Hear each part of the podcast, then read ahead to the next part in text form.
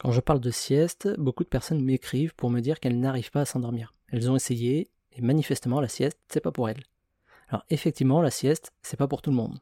Mais c'est pas grave parce qu'il y a plein d'alternatives à la sieste et je vais vous les présenter juste après. Mais je vais d'abord revenir sur un détail important.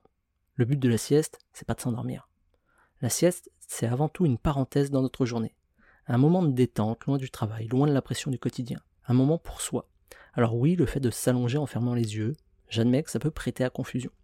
Mais c'est pas si grave si vous ne vous endormez pas. C'est pas l'objectif. Vous pouvez rester 20 minutes comme ça, allongé au calme, détendu, et les bienfaits seront les mêmes. La sieste, c'est une compétence à part entière qui demande un peu de pratique et d'habitude si on veut pouvoir s'endormir en quelques minutes. Et c'est amusant parce que je suis le genre de personne qui met 45 minutes à s'endormir le soir. Je tourne dans mon lit, je bouge, je cogite. Une vraie galère.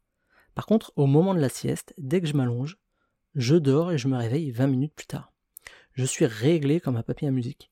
Parce que c'est une habitude que j'ai réussi à prendre. Mon cerveau est réglé, il sait ce qui l'attend à chaque fois. Et c'est pareil pour le vôtre. Si vous avez peur de ne pas vous réveiller, dans ce cas, mettez un réveil, réglé sur 20 minutes afin d'être certain de ne pas vous endormir trop longtemps. Mais surtout, pour que votre cerveau apprenne à s'endormir et se réveiller tout seul en moins de 20 minutes. Si vous arrivez à vous endormir, tant mieux. Sinon, eh bien, simplement fermez les yeux et profitez d'un peu de calme et de silence. Loin d'internet, loin des emails, loin du travail. C'est tout aussi efficace.